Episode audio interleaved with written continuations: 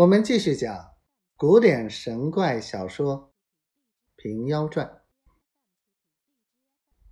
弥必达大怒，立起身来说道：“你们两个一吹一唱，同谋合伙，硬要人的钱钞，好没来由！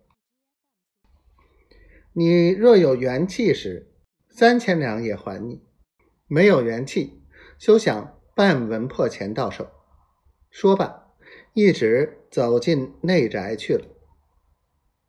老家人刘毅先前见家主口气不好，只恐问他一句时有无难好回答，预先躲过，倒是有些良心的。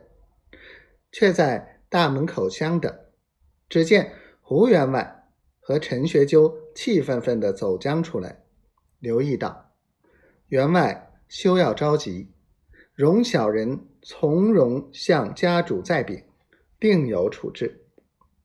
来了这半日，想饥饿了，若不嫌小人下贱，请到殿上吃三杯，便驱教授同去一遭，何如？陈善一肚子气，哪里要吃刘毅的东西？见。胡员外面有饥色，只恐自己辞了，连累他也没得吃，只得倒扯胡员外，劝他同走。刘毅便引着胡员外、陈学究到左近处一个偏僻静酒店内来。胡员外这番真个是绝处逢生，死中得救，正是。饱食三餐非足贵，饥食一口果然难。毕竟胡员外怎地回家？